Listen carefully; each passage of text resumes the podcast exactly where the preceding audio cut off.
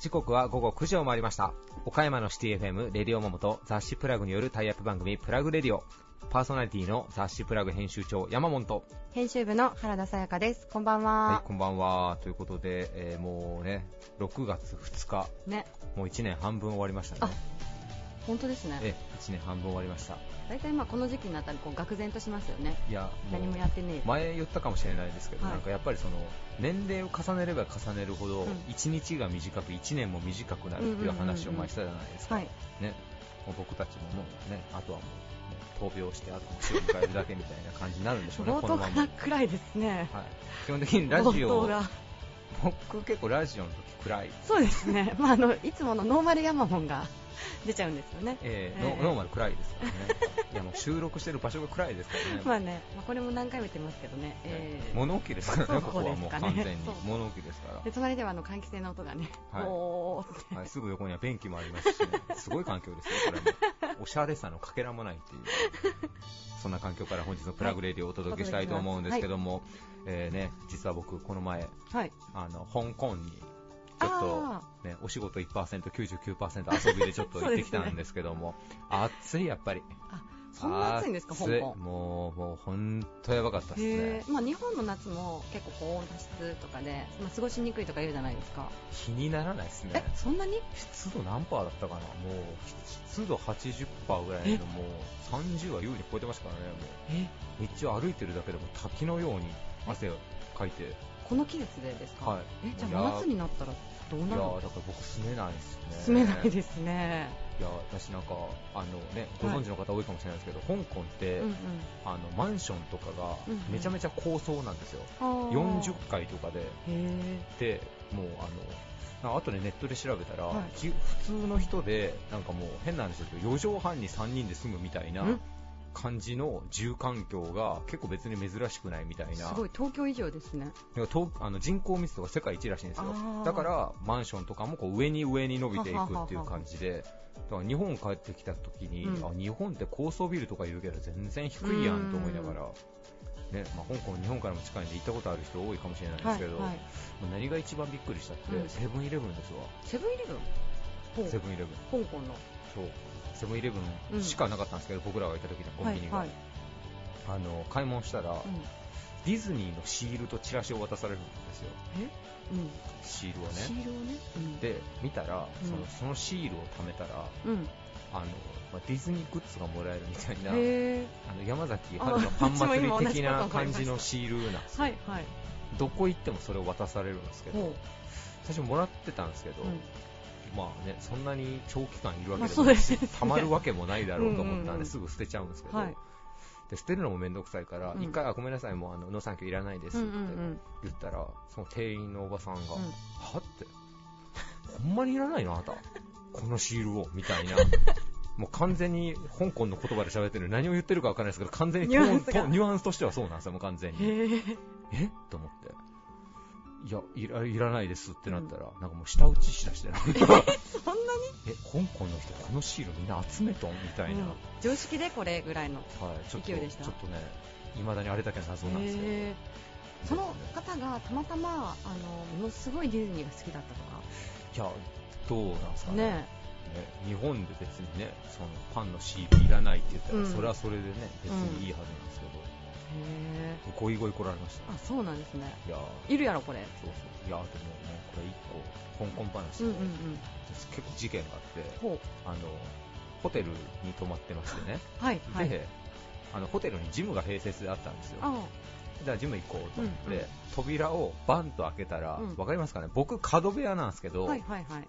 角部屋って言ってもあの廊下に面して右側の部屋なんですよね。ああなるほど。で廊下に面して右と左に T 字路みたいなそうそうそうそう。で、要はあの僕の部屋のドアを開けたら、うんうん。右斜め前には扉があって、そこにも部屋があるわけですよ。うんうん一究極角部屋がね、うんうんうん。で。僕が部屋のドアをバンと開けたら、その右前方の部屋のドアがパンと開いて、はいカバンが僕の目の前を猛スピードでポンって飛んできたんですよ。え？何？何？と思ってドアバンって閉めて、あの、窓の穴から覗いたら、あの若い女の人がなんか出されて部屋から、でずっと部屋のドアをドンドンって叩きながらなんて喋るのか分からない「えーん。あーん。えーん」って言いながらずっとドンドンドンドンって叩いてるん。ですよ多分どうやら旦那さん。か彼氏さん。か分からないですけど、追い出されたん。でしょうね、うん、出るに出れないじゃないですか僕。そうですね確かに。そう。で30分ぐらい待って、えずっと？そう、んずっと、ずっとどんどん、うにゃうにゃー広東語かなんかわかんないですけど、なんか言うとるんですよ、ずっと。で、出れないんですけど、はい。これはもういかんと、うん。ジムも11時で閉まると、うんうんうん。ジムに行けれねえジぞと。ムに行けれねえぞこと。と。もう意を決して、目線合わせないようにドアバーッと開けて、うんはい。もう一切視線も合わさずに、もうさっと行ったんですよ。それ逆に不自然じゃないですか。いや、ほんで、ジム1時間ぐらい行って帰ってきたら、まだおるうんまですよ。まだおるんですよ。でドアにを背もたれにして要はもうこっちに向かって座ってるわけですよ。あ気まずいな、これはと思って、携帯をいじるふりをしながら、うん。視線を一切合わさず、そう。で、また部屋に入り、で、もうおとなしいもんですよね。うんずーっとその子もちょっとちらっと見たら、な LINE 打ちょんですよ。あ多分ー中の人にずっと打ちょんでしょうね。あーそういう結構壁が薄かったんで、ピロリンみたいな音がしょんですよ、へーなんか横から。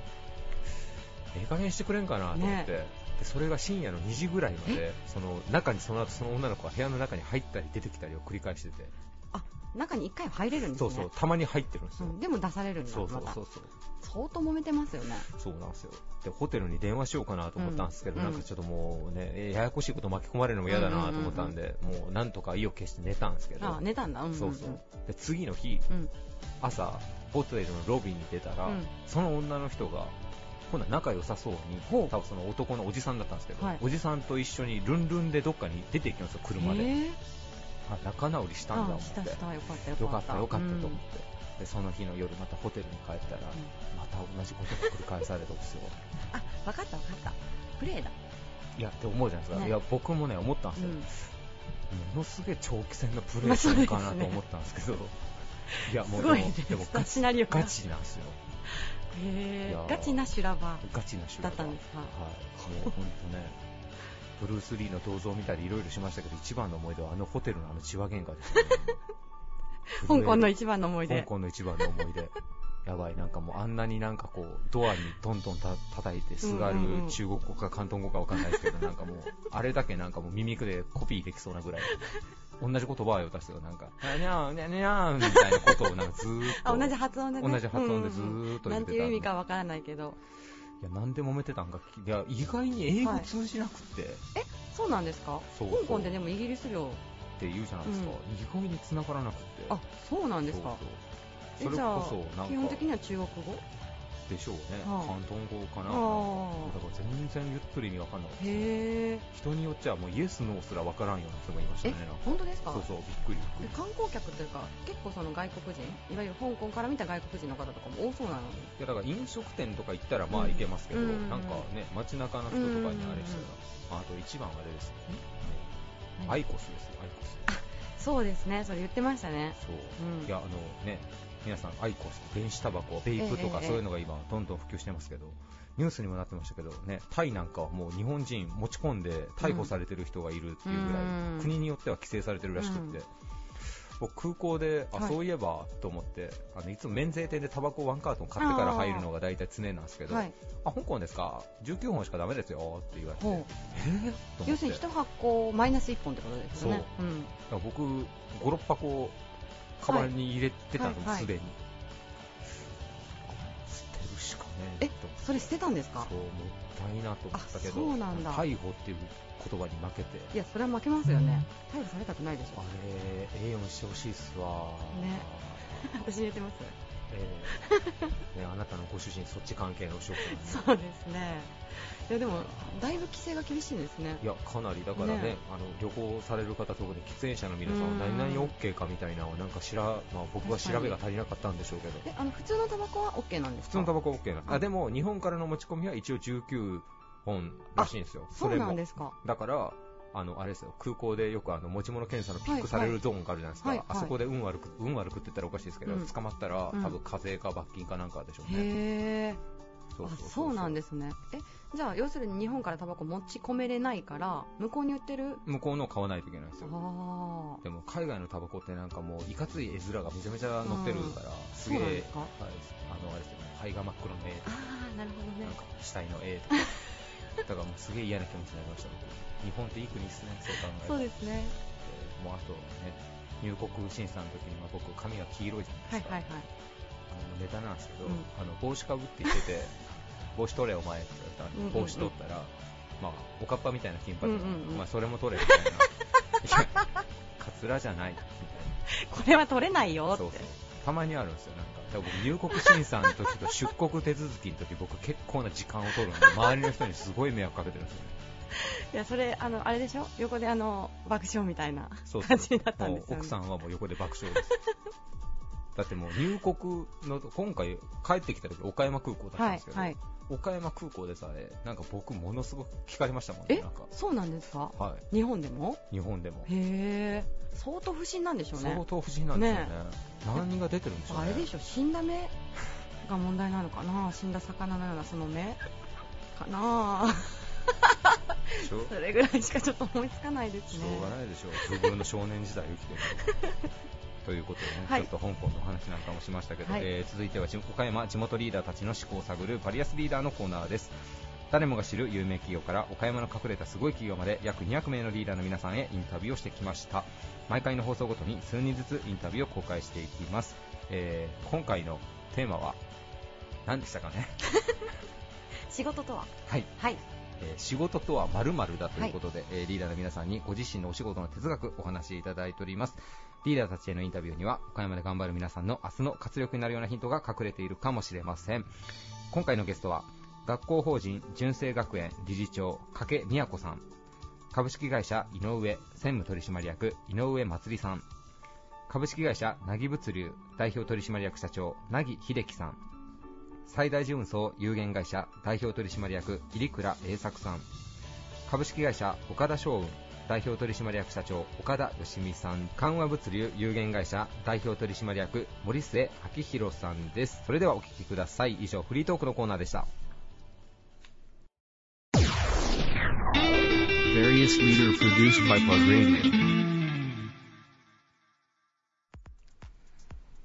学校法人純正学園理事長の加計美也子さんですよろしくお願いしまよろすしくお願いいたします。えー今回、えー、加計理事長初登場ということで大変ありがとうございます。よろしくお願いしますはい、えーそれでは早速今回のテーマについてお伺いしていきたいと思います。えー仕事とは〇〇だということで、えー皆さんにご自身のお仕事の哲学お話しいただいております。えー、加計理事長にとってお仕事とは一体何でしょうか？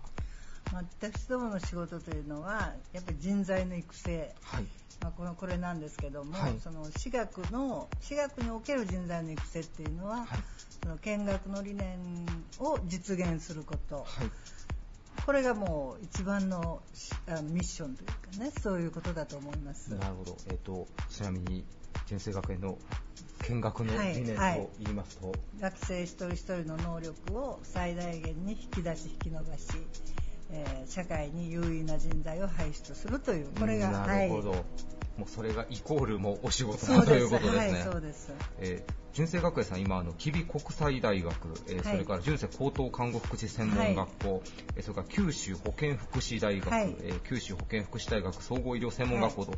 まあ、いろんなこう学校経営をしていらっしゃるわけなんですけども、まあ、その見学の精神というのももちろんそうなんですが、あの理事長が例えば、まあ、卒業されるあのこれから社会に巣立っていく学生さんになんかこうよくお言葉かけられていることなんかはあったりされるんでしょうか？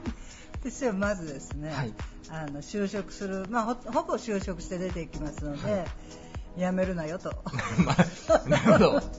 まずはやめえーるなと まずはそれですね。へそれから、まあ、あの勇気くれるというかいろんな、まあ、悩みに直面した時には、いつでも帰っておいでということと、まあ、あの相談に乗るよということと、ーうん。もう一つやっぱり先達の書かれたね、はい。あの素晴らしい著書がたくさんありますので、はい。あのそれはよく卒業式の時で紹介します。へー。あでその年その年でこの本読みなよってことで、うんその年々が大体もう私が紹介する本は決まってるんですけど、はい。これを読むとあのやっぱり私自身もそういう助けられてきた本っていうのがありますのでへねあのそういう本を読みなさいということを言います。ちなみにどういった書籍んでしょう？ねはい。まあ、私はあの松下さんのはい「道を開く」であるとか、うん。それから稲森さんのはい「生き方」うん。これはあのやっぱり仕事をする人間は仕事をしていなくてもですね、はい。あの悩んだりした時に紐解くとあそうだったというあのまた原点に変えれるというかね、はい。そういうご本だと思いますけどね。えーいいですね、なんかこう卒業の時具体的にこうこれをまあバイブル的に持っときなさいよって伝えてあげるのは分かりやすいですね、はい。確かに。はい。なるほど。ちなみになんかこう数年前からまあゆとりみたいな、ね、世代の子たちがまあこれからどんどんどんどん社会増えていくわけなんですけども理事長ご自身こう生徒さんをご覧になられてて、まあ、最近の若者、まあ、こういうふうに変わってきたかなとかなんかこう日々実感されることはありますか？のもう学部によってね、まはい。たちょっと違うんですけど、はいあの例えば岡山市内に持ってるあの外国学部、はい。これなんかはもう出る気満々のね、そのう一日も早く留学したいみたいな子がまあ揃ってるんですけど、はい。これは大変珍しいんですね、今の時代。はい。みんな内向きで、ほぼあんまり出たくない、はい。で国内で充足して、うん。まあ、満ち足りてるのでね、はい。何もその出ていかなくても、はい。情報もどんどん入ってくるし、うん。不自由な言葉を使わなくてもいいし、うん。みたいな子が増えてることは事実だと思いああまなるほど。まあでもそれももうこれからの時代の生き方のライフスタイルなのでそんなに理事長ご自身はなんかその子たちをこうしたよす。っていうことでもない。でも私は見学の理念についてで、はい。あの全員にあの、まあ、九州も含めましてね、はい。講義をするんですけど、はい。年に1回は、はい。そのみ1年生全員の顔を見るんですけど。へその時にやっぱりあの言うのは、まあ、できればね許されればあの世界に出てごらんっていうことを言います、うん。でやっぱり外から中を見る。日本という国がよくわかるからね、ーあのそれはやっぱり体験としてはあのあってもいいかなと思いますけどね。なるほどうん。やっぱ理事長ご自身もやっぱこう海外なんか行かれて、え。やっぱこう学んだことがやっぱ多かったからってことですか？あの学んだこともありますしやっぱり国をその日本という国がどういう立ち位置にいてね、うん。どういう国かっていうことを、はいり実感したり、はいそれから日本のという国について私の無知加減うんいうことも、まあ、あの本当に大恥かいて帰ってきたりとか、はいま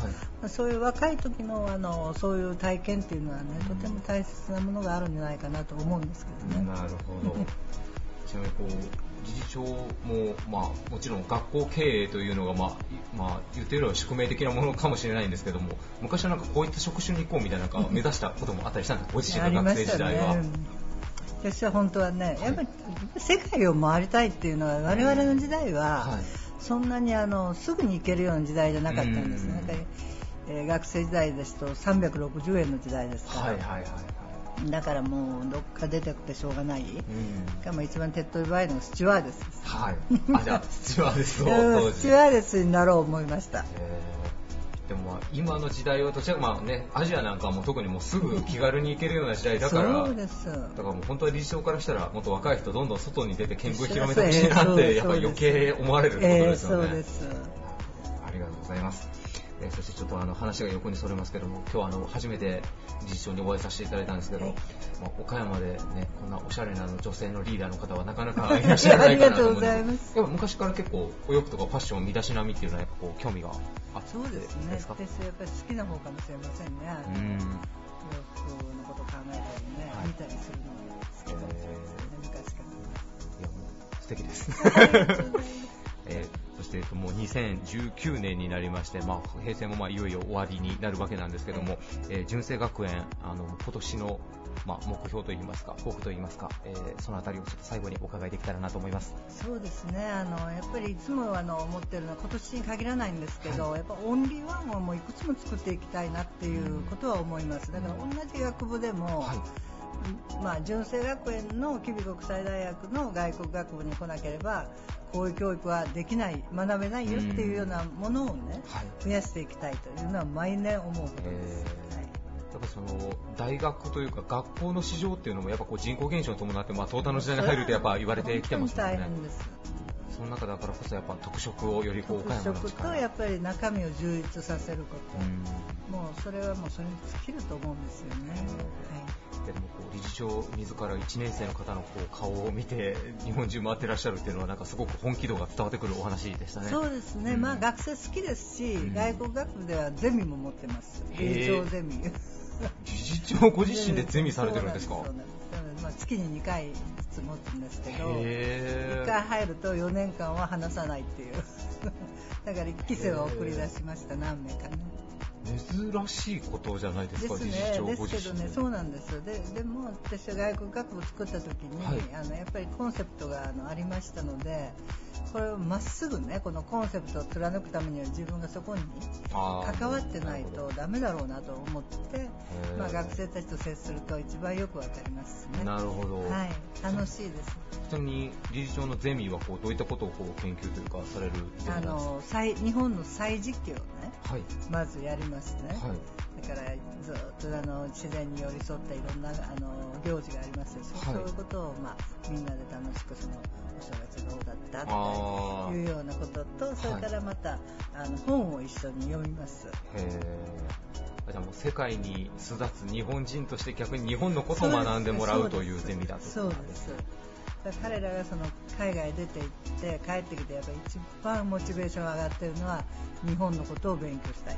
大あ恥かいて帰ってくるわけですよやっぱり、ーはい。なるほど面白い。ありがとうございます。理事長自らゼミをされているというのはもうすごく衝撃的でした。あーでもすごく、く楽しくやってます、はい。ありがとうございます、えーこれからも純正学園のあの卒業生の皆さんのご活躍を皆さんに、はいはい期待していきたいなと思います、えーゲストは学校法人純正学園理事長の加計美和子さんでした。ありがとうございました。ありがとうございました。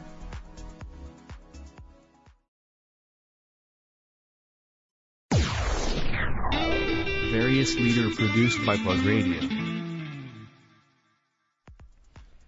創業106年を迎えた岡山県南エリアを中心にエヴァホールなどの総裁ホールを展開する大手葬儀社株式会社井上専務取締役の井上祭さんです。よろしくお願いします、お願いします。えー今回のテーマ、えー皆さんに、えー私にとって仕事とは〇〇だというふうにご自身のお仕事の哲学を教えていただいてますが、えー井上専務にとってお仕事とは何でしょうか？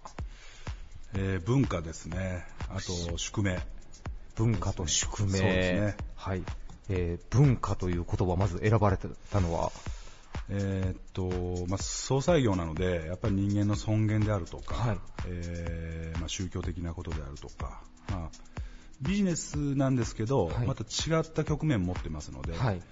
なんかそういう昔ながらの、おものを、まあ、守る、はい踏襲していくっていうことがすごく、あの重要になってきますのでうん、そういうことを考えると、はい。やっぱり文化、なるほど。う、ん、なんかあの今の時代のものだけを作り上げていくんではなくて、はい。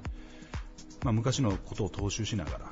えー今の時代に応じたものに、えー進化をさせていくっていう、まあ、そういうことで、えー文化かなと。そういうことを伝えないと、なかなかえー伝わっていかないのでうん。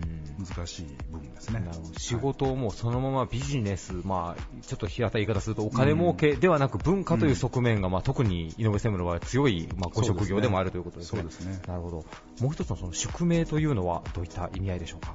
まあ、宿命というのは、まあ、もちろんあの私だけでなくてね、はい。やはり後を継がれる方っていうのは皆さんそうだと思いますよね、はいあの自分で選んだ仕事ではなくて、んまあ、家業がこういう仕事だったので、はい。まあ、今現状そういう仕事をしてるっていう、うんだからその仕事が自分に合ってるかどうかっていうことではなくて、はい。もう自分がそこの会社に入った時点で、はい。自分のそういう意思であるとか、はい。えーいうことはもう全部うその変えて、やっはい。ぱり入っていかないと多う分ん成り立っていかないので、まあ、自分もそうですよね。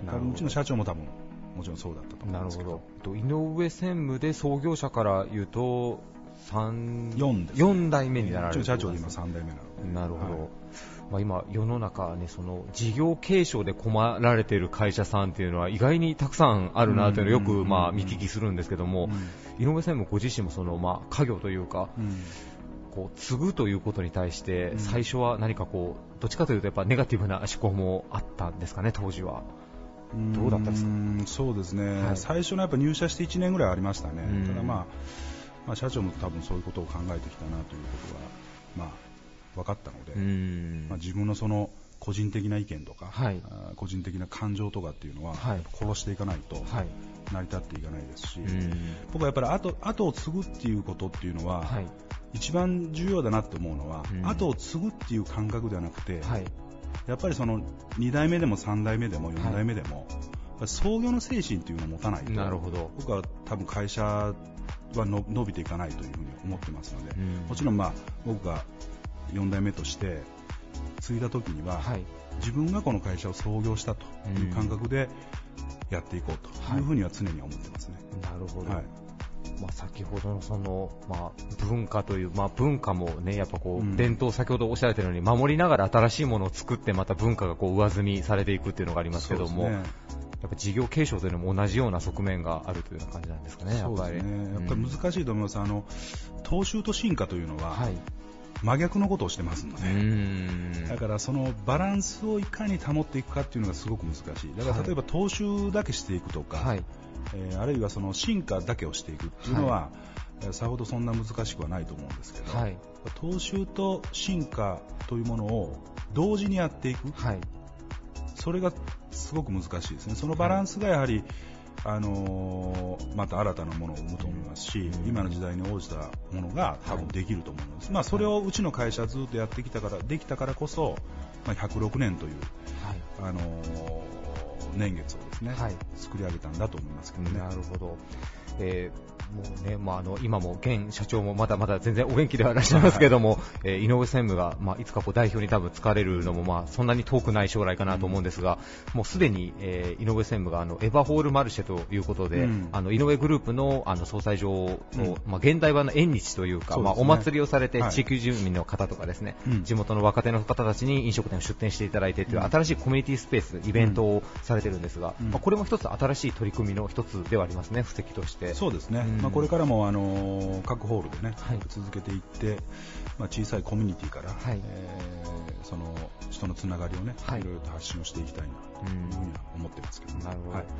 でもどうでしょうか、こうまあ、井上さんというと、もう葬儀業界ではもう日本で、ね、多分おそらく知らない人がいらっしゃらないぐらい、まあ、はい倉敷を拠点に、もうパイオニアというか、はい。もう一番有名な企業ではあるんですけども、はいそこをこう背負っていくっていう部分で、松井さんご自身、何かこう、少し勢いというか、プレッシャーなんかもあるんではないですか？そうですね、ないといえばまあ嘘になりますけど、はい。もうそこを考えたらね、難しいと思うので、なるほど。前に進めないので、まあ、先ほども話したように、はい。まあ、自分が創業したんだといううん感覚の中で、はい。自分も組み立てをしながら、はいでまたやはりその文化であるとか、はいそういうものを、あのーこの葬儀という現場の中から、うちの社員にですねやっぱりそういうものを伝えていくうんものが、まあ、これからもずっとできれば、はい。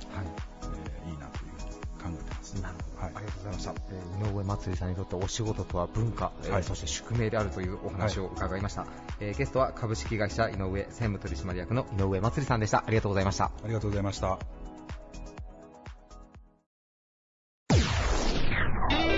Various leader produced by Plug Radio.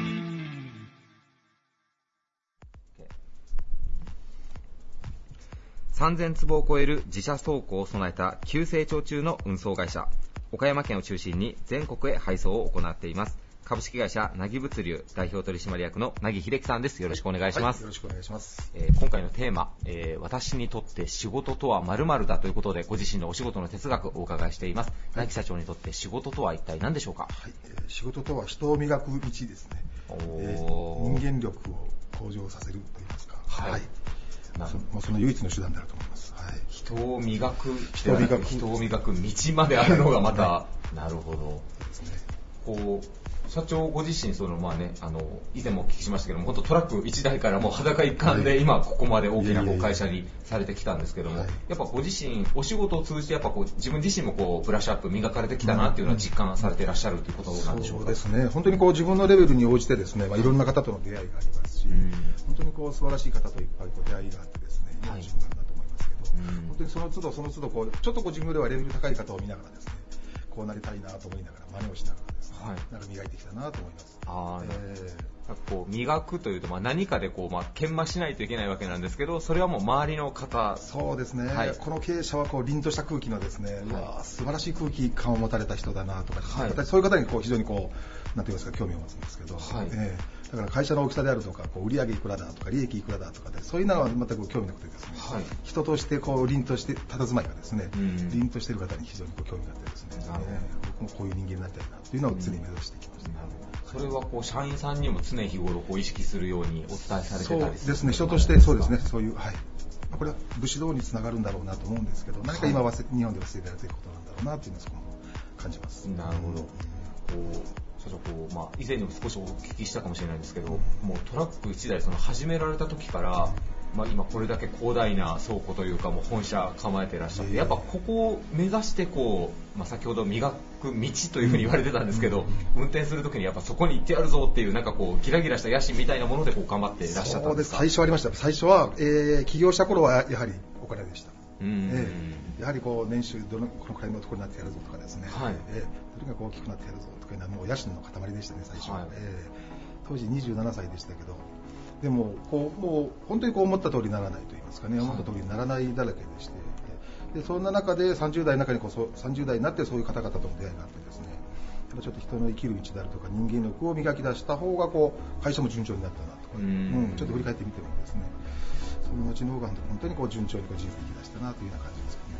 逆にこう成長したいっていうなんかその儲けようとか大きくなりたいだけじゃどこかでやっぱ限界が来るというでもビジネスってねどんな業種もそうですけどやっぱり人助けであるとか人のため、世のためじゃないですか、はい。うん。そのためにこう貢献できるためにはねやはりまずは己を磨かないとまあ何もできないなというやっぱ思います。本当に強く思ってます。ね具体的にその己を磨くということなんですけども、社長の思うその磨くというのはどういう部分ですか、まあ、あの短力男としてはねその短力を磨くというのもありますけど、はい。その礼儀であるとかですね、はい。その親で高校であるとかですね、はい。本当にこう当たり前にできてないとダメなことからだと思いますね、まあ、挨拶まずは挨拶であるとか本当に親孝行で、自分を磨くの中に親孝行っていうのが入ってるのがちょっと目から鱗でしあー。て今お話をお聞きしていて、やっぱり立派な人になろうというそのね、やっぱ社長はやっぱこう立派な日本人になれというような多分ね、あのご自身のあのお考えをお持ちだと思うんですけど、やっぱ昔の日本人、特に戦後復興してたような人たちはやっぱ同じような意識で皆さんされてたのかもしれないですね、やっぱり。その通りだと思います。今今のこうである大企業の方々の創業者というのは皆さんそうだろうなと思います、うん。やっぱり国家はね国を思いながらですね国をこうどうにかしてやろう大きくしてやろうこうねあの国民をこう富み富みさせてあげようと言いますか、はいうんそういう職さんと言いますかねそういう精神でこうやられたから今があるんだろうなという感じますね。ただこう最近その若,、まあ、若い子をねあまりジェネレーションギャップで揶揄するのはよくはないと思うんですけど、うん。うんあまりその経済的に自立もしないうちにやれボランティアだ街づくりだってそっちにばっかりこう系統していっちゃう子もいると思うんですけど、はいはいなんかそこは僕少しバランスがおかしいのかなというような気もしなくもないんですが、うん社長いかがでしょうか？そうです、そこちょっと難しいところありますよね、はい。でも決して私、最近の若い方々を見て、ですね、あはいのダメだなとはあまり思ってはないんですよね、はい。うん、本当に。でもなんだろう。なでもまあお金とかそういうものにとらわれることなくですね、はい。うん。まあ、自分の人生を謳歌しようという方は確かに多いですよね、うん。なんか、まあ、こう切な時と言いますか、今が良ければ今日が良ければいいというような方はちょっと多いような気がしますけど、うん。そこがもっとね、その国家家族まず家族であるとかですね、はい。家族を幸せにするだとか、はい地域をね、もっとこう幸せにするだとかですね、もう少しこう視点をこう広げられると言いますか、大きなものをこう守るために生きるんだというのをもう少しね、こうえー自覚していただくと言いますか、そういうところの気持ちがね、芽生えてきたらいいなと思いだこうやっぱこう、凪社長のようにある、ある程度と言ったらあれですけど、まあ経済的にある程度こう、波に乗って、そこからのその社会貢献、地域貢献っていう段階が僕の中ではちょっとあるのかなという気があるんですけども、社長の場合もそこもなくとももう、まずは第一義に、まあ地域のため、国のためっていうのをやっぱ頭に置いておいた方が成長につながるかなということですかね。でもまあ、まずは、まずは自分ですもんね。まずは自分はね、きちんとしたのでね、確実しなくちゃいけないでしょうし、ご飯も食べれないのにね、人のことでいうのはなかなか言えないだろうなと思いますけどね、まずはまあそこからかなというのは思いますけど。ね。えー2019年、えー、なぎ物流は当時どのような目標を掲げてスタートされていらっしゃるでしょうか？来年ですか？はい。その売上的にもですね、まあそこそこのね、まあ売上にはしていただいてます、まあなってますけど、やはり130%、130%。130%そう。はいいことですね。うんうん。だから当たり前にこうありますよね。当たり前だという概念は私はあまりないんですよね。はいええええ常にこうやっぱりどうとこう積み上げていきたいなというのがありますね。うんやっぱり今も土俵は整いましたのでですね、はい。走ろうかなと思ってます。今、物物流会社はもちろんですけど岡山でどこの会社が勢いがあるかっていうとやっぱりこう凪社長の名前が結構工房でやっぱ上がるんですけど。まだまだ上の方いっぱいいます。ただまあその急成長の根幹っていうのはやっぱその先ほど言われてた人を磨くっていう部分でやっぱこうもう少し大きな大志を持って皆さんがお仕事をされてるからっていうところが原動力なんですかね。そう思いますね。でやはりお客様のにっこりを目指してですね社員一同がベクトルを合わせればねまだまだいけるなと思いますなるほど。ありがとうございました。はい。えーゲストは株式会社なぎ物流代表取締役のなぎ秀樹さんでした。ありがとうございましたありがとう。ございました Various leader produced by Plug Radio. 常に革新的なサービスに挑み続け輸送業務のみならず引っ越しや倉庫管理など幅広い事業を展開する物流会社最大純送有限会社代表取締役の入倉栄作さんですよろしくお願いしますよろしくお願いします。お願いします。今回テーマがですねお仕事に対するまあ哲学だったりとか、まあ、ポリシーっていうものを皆さんにお伺いしたいしてるんですけれどもズバリ入倉社長にとって仕事とは何でしょうか？あの、私にとって仕事とは徳を積む場。徳を積む場ですはい徳というとあの人徳とかそうですね。そういった部分の徳ですかねそうですね。はいあの、まあ、その昔の我が国では徳育とかですね、うん。やっぱりそういったところにあの重点を置いた教育もあの、はされてましたが、はい。まあ、やはりあの仕事を通じてですね、そのまあ、そのいろんなあの方々と関わりを持つ中で、えーやはりその人の人のために尽くす、えうん。ーというところっていうのはこう非常に重要だなと、うん。えーまあ、常日頃考えております。はい。まあ、まあそのためにはね、やっぱりこうあの人のお役にあの立って、はい。ね、あの徳を積んでいくと、はい。えーというところはその非常に大事だと思っております。うん。はい。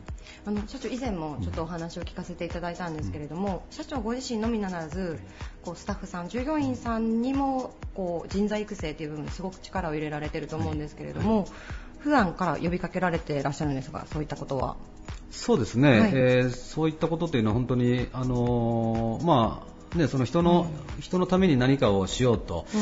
えーという心がけを持ってですね、うん。えーまあ、その日々の業務であったりとか、あの生活に取り組んでいくとやっぱりこうおのずと和もできますしね、うん。やはり、えーこうね、その楽しく過ごせるといいますかね、はい。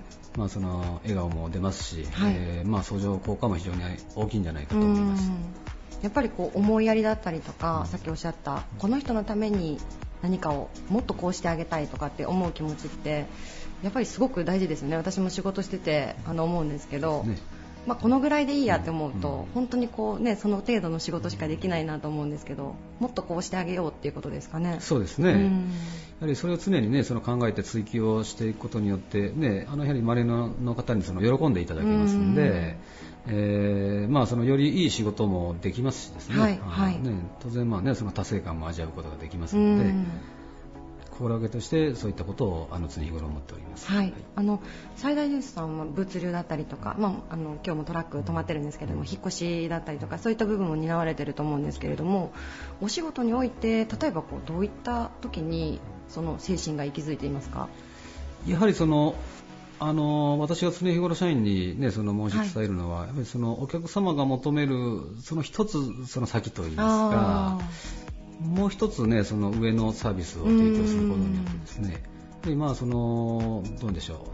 あのまあその我々もサービス業なもんですから、はお客様の方もねその普通はここここまではするだろうというところを、まあ少し超えたあのサービスをすることによってこうあの感動していただけるというかうん。あーねやっぱりもうそこをその目指しなさいよというようなことは常日頃は言っておりますね。うん。はいやっぱりあの損得じゃなくて気持ちですかねそういった部分は。そうですね。ね結果まあね、そういったサービスについての対価をまあね、そのいただいているのが、まあ我々の仕事なんで、はい。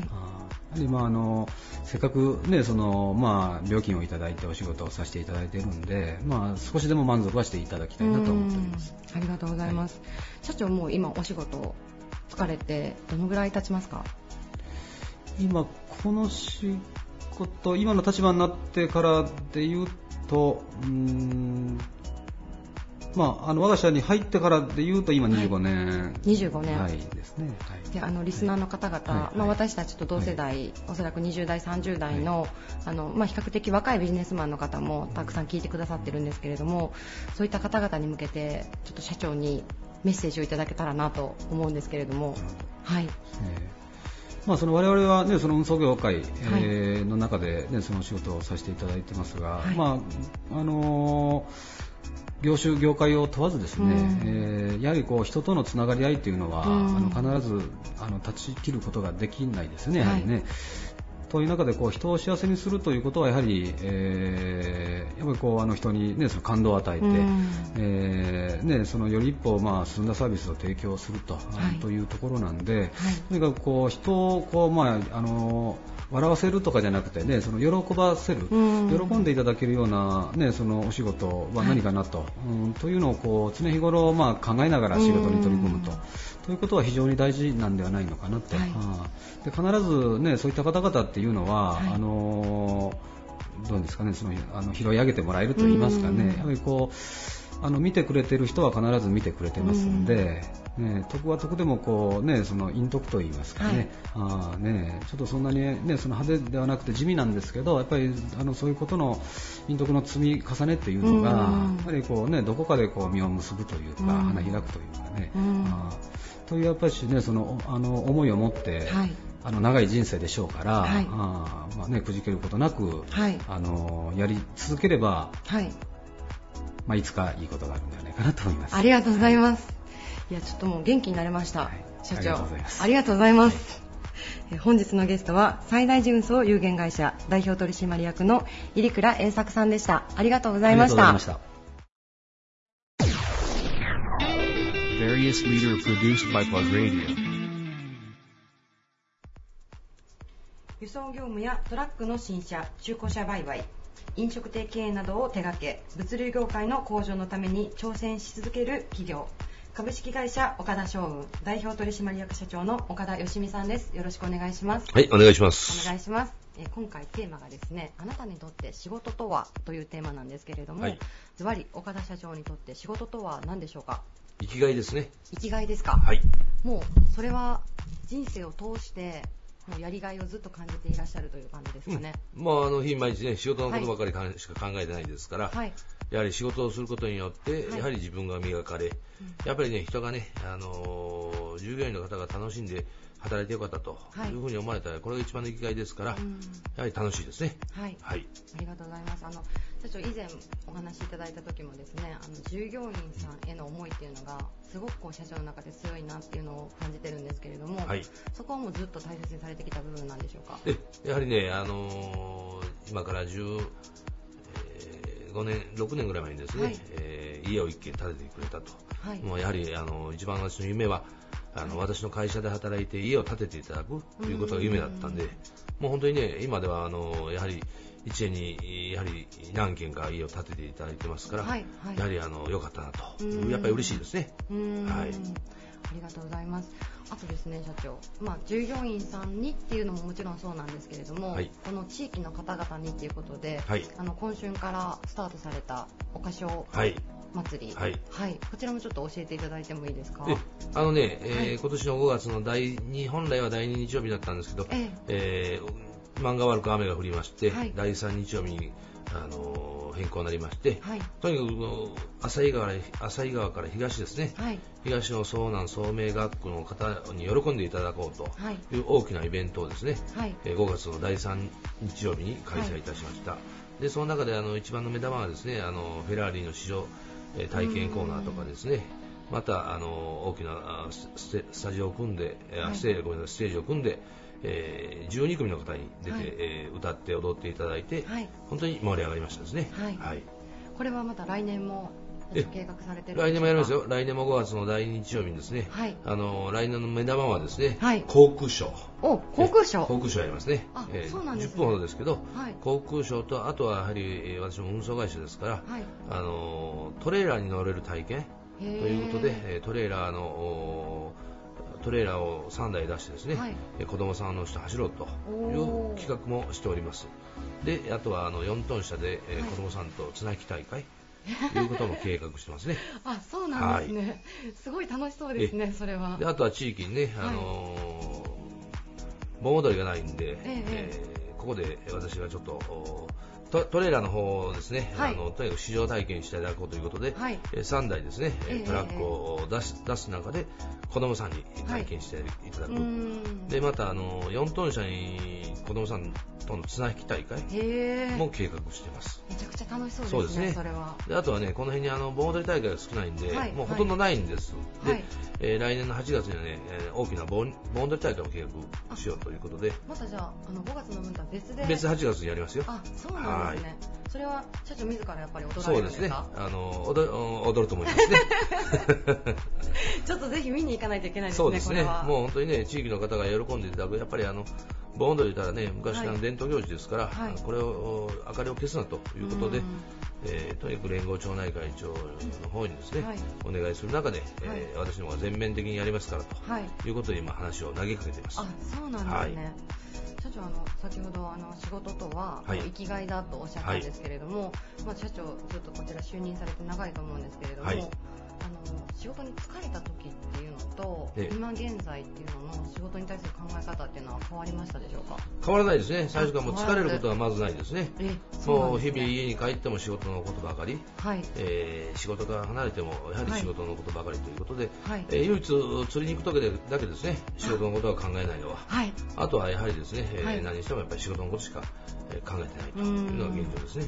それはもうご自身が楽しくてそうですね、やはり仕事は楽しいですから、うん。えー楽しくやっぱり仕事をできる、うん私がやっぱり楽しくする中では、やっぱり、えー従業員が楽しい環境づくりができるんで、やはり楽しくですね、えーはい。仕事をしていきたいと、えーとにかく死ぬまで、はい。えー仕事をしたいなというふうには思っております。ありがとうございます、はい。でちょっとたまに息抜きで釣りもそうですね。されるという、まあたまには息抜きが必要ですから。そうですよね、はい。なるほど。じゃあかなりこういいバランスでやられてるんですねそうですね。でもお仕事の比重っていうのはやっぱりすごく大きいですか社長？最近あのワークライフバランスとか、はい。まあプライベートをこう充実させようっていうような社会的な動きがあると思うんですけれども、はい。はい。それとはまたちょっと違って。違いますね、まあ、やはり他の趣味を増やそうとかいうこともないんで、やはり月曜から、はい。えー土曜日の午前中までははい。仕事出てきてますから、はあ、なるほど、はい。はい、で旅行の方もですねもうはい。年に一度しか行かないというのが現状なんで、あそうなんですね、もう日曜日でもねえーどこにも行かない時は会社に来て、はい。えー神様の塩と水と酒とお米を買えるようなあ体制をとってますから、はい。ありがとうございます。ちょっとあの私たちもですねついついあのプライベートを大切にしたいな、まあ、大切にするのはいいと思うんですけれども、やっぱりこうそこに引きを取らないぐらいしっかり仕事に打ち込まないといけないなと思いました、はい。ありがとうございます、いいえ。ー本日のゲストは株式会社岡田商運代表取締役社長の岡田義美さんでした。ありがとうございました、はい、ありがとうございました。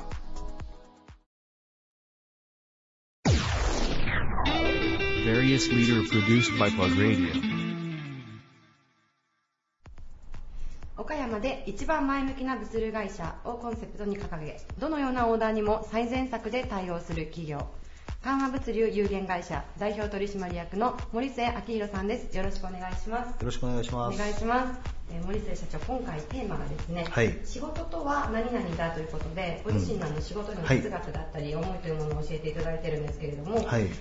森末社長にとって仕事とは一体どんなものでしょうか？うーん、仕事とは何々だって、その、はい。定義づけするのはなかなかうん。難しいんですけど、もうその、仕事は必ずしなければならないもの、うん。もうその、生まれてきたからにははい。男女問わず、あの、老若、老若男女問わずと、問わずしなければならないものなので、はい。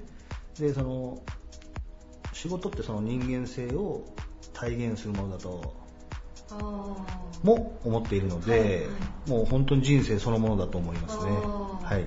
なるほど。ありがとうございます、はい。人間性を体現するものですか？だと思います。あの、同じ、あの、仕事をこなしていくにしても、はい。その、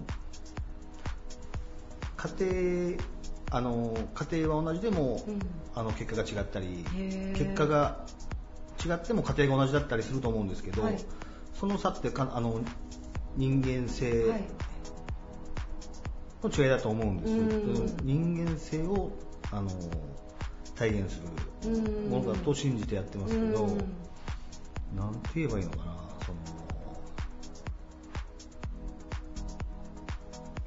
仕事って必ず決断の連続だと思うんですけど、自分で判断する、決断するの連続だと思うんですけど、それを判断するのって、その、源泉となる感情だったりとか、はそのだとするならば、うん。あのそれってその根拠は人間性だと思うんですよ。だからそれをより良きじまずもって理想の自分を持って、うん。どういう決断をしたいかとか、うん。こういう決断をすればよかったなっていうことの繰り返しで、うん。そのあの決断とかい。判断っていうのが洗練されていくと思うので、はい。もう本当にずっと人間性を体現することの連続だと思いますね。なるほど。はい。さっきあの事前の取材ではい。少し教えていただいてた時に、はい。あんまりこう仕事とプライベートそうですね。まあ、境目がないっていうふうにおっしゃってて、えでそれだけ聞くと、うん。まあプライベートの時間も仕事のことをこう考えるとか、そういうふうに最初受け取ったんですけど、はいはい。よくよく聞いてみたら実は全そうではなかった。くそうですね、そうではなくて、はい。その仕事っていうものを、はい。例えばあの労働をして、うんうん対価を得るものだけがその仕事じゃないと。うん。うんでその例えば、はい。必要ないこと、はい。落ち込んでるなとか、うん。元気ないなとか、うん。あれ朝いつもと違う挨拶するなっていう人に対して例えばちょっと声かけすうるとか、ん。これってもちろんお金発生しないですよね、はい。はい。あのだからそういうことがあの仕事だとするならば、はい。あのずーっとなんていうんですかね。一緒って言ったらあれですけどあその仕事でもプはい。ライベートでも、あのその場において、ーはい。違えどその価値あの自分の価値判断を持って決断するということについてはあのなんて言えばいいのかな、うんうんうんうん。まあそれを仕事とするならば、はい。その境目がないとそういう意味だと思うんですまあ、仕事においてもその、はいまあ、プライベートというか仕事以外のその私生活においても、え価値観自体とか、はい。そのまあ、同じ人間がやってることなんで、そこは変わらないよっていう意味でそうですね。仕事もプライベートも同じっていう感じですね。ね。僕はそういうイメージです、うん。はい。いやあのその考え方はあのすごいよくわかるんです、はい。例えばあの、まあ、プライベートでこれできてないけど仕事になったらちゃんとやるからっていうのは私まずちょっと信用できないなと。なかなかできないですよね。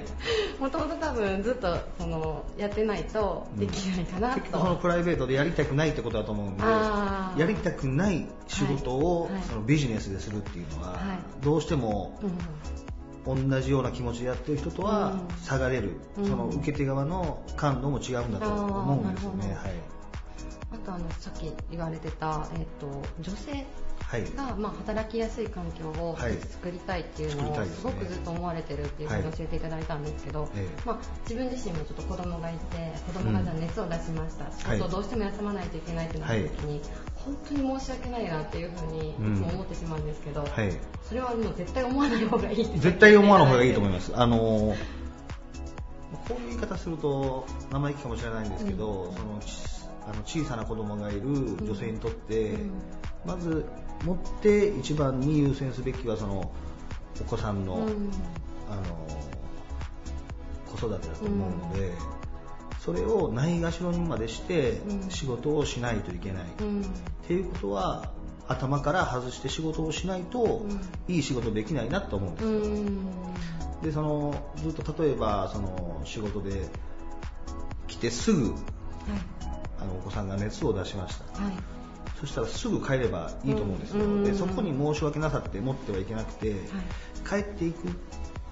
帰っていく。で子供を迎えに行くまでにあ次はこうして取り返そう。うん。って思えばいいだけのことなんで,、うん。で例えばじゃあそういう環境にあってはできることが限られるとするならば今できる最善のことを考えてやっていく、そういう人がたくさんいる会社の方があの僕はあのすごくいい会社だと思うので、いい仕事もできる会社だと思うので、そういう環境にしたいなと思ってます。そのまあ、女性だけじゃなくて、い。社長の話を伺っていると本当に従業員さんの、まあ、人間性も含めてなんですけど、はい。従業員さん自体をものすごくこう尊重されてるなっていうのをすごくこう感じられるんです、うん。こう常に言われてることで、まあ、隣の人をまず助けなさいってそうね。いうそのあたりもちょっと教えていただいてもいいですか？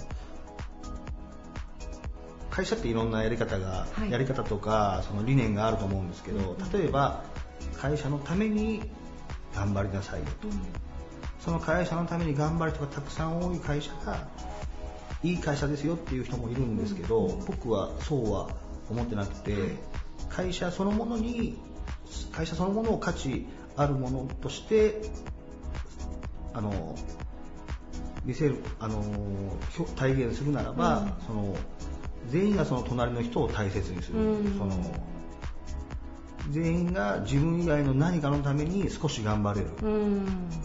その集合体がいい会社だと思ってて例えば口下手なやつがいてもいい。そいつはじゃあ何を表現するんだと、じゃあ自分は絶対に仕事を一人も頑張ると、一人ももう一個頑張る、じゃあ仕事の能力が低い。あの知識もない。技術もない。そんな人ができることが何かといえばあのそういう先輩方とかできる人を基準にして追いつこうと姿勢追いつこうとする姿勢を示すことが、その子にとってできること、うん。でその集合体が会社であるならばあの初めてそこに会社っていうものに価値が生まれると思うので、うん。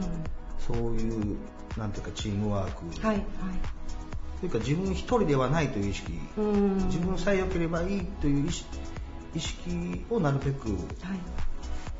持たずに、はい。それも人間の一部だとしても、うん。えーそうではない自分を表現してほしいなと思ってます。なるほど。ありがとうございます、あのもう、えー、と森下社長の代になられてから、はずっとこう業績が伸び続けて、はい。今来てるというお話もさっき伺ったんですけれども、すいません最後に、はい。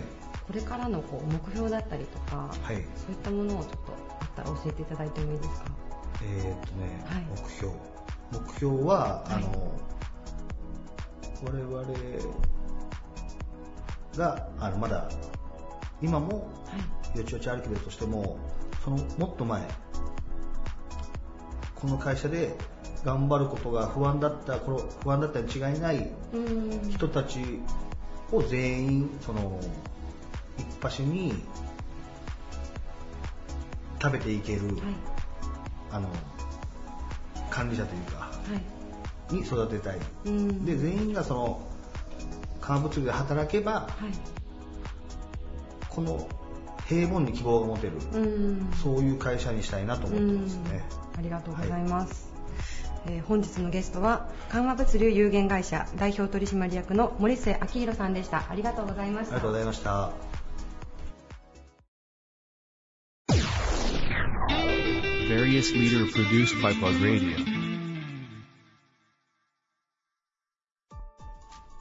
バリアスリーダーのコーナーでした、えー今回も皆さん、えーリーダーの皆さんの仕事とは〇〇だということでいろんな哲学のお話をいただきました、えー毎回勉強になります。ご出演者の皆さん本当にありがとうございます。ありがとうございます。ということでですね、はい。えーまあ、ちょっと冒頭でこの前香港に行ってきたっていう話をしたんですけども、はい。実はね次行きたい国がありまして、ほえーノースコリア、うノースコリア？えー北朝鮮に。えー、行きますか？実はね行けるらしいんですよ。あそうなんですか？ツアー会社があってちょっと高いんですけど YouTuber とか行ってるんですよ。あそうなんです。え向こうで撮影とかしてるんですか？YouTuber 撮影してるんですよえそれ見つかったら？いやそれがもう2人ぐらいガイドがついて、はい。つきっきりでは監視されたまま観光するという、でもそれだったら OK なんですね。いやでも、うん。金正恩委員長とかの,、うんうんうん。あの前で撮るときにはピースとかダメとかいろいろらしいんですけどへちょっとネタ的に、じゃあちょっとまたいい話期待しはい、ちょっます、とねクレイジージャーニー的にてこようかなと思います。ははい。い、ということで皆さんまた来週もお会いしましょう。それではバイバイ。This radio produced by Okayama Premium Magazine Plug. See you next week.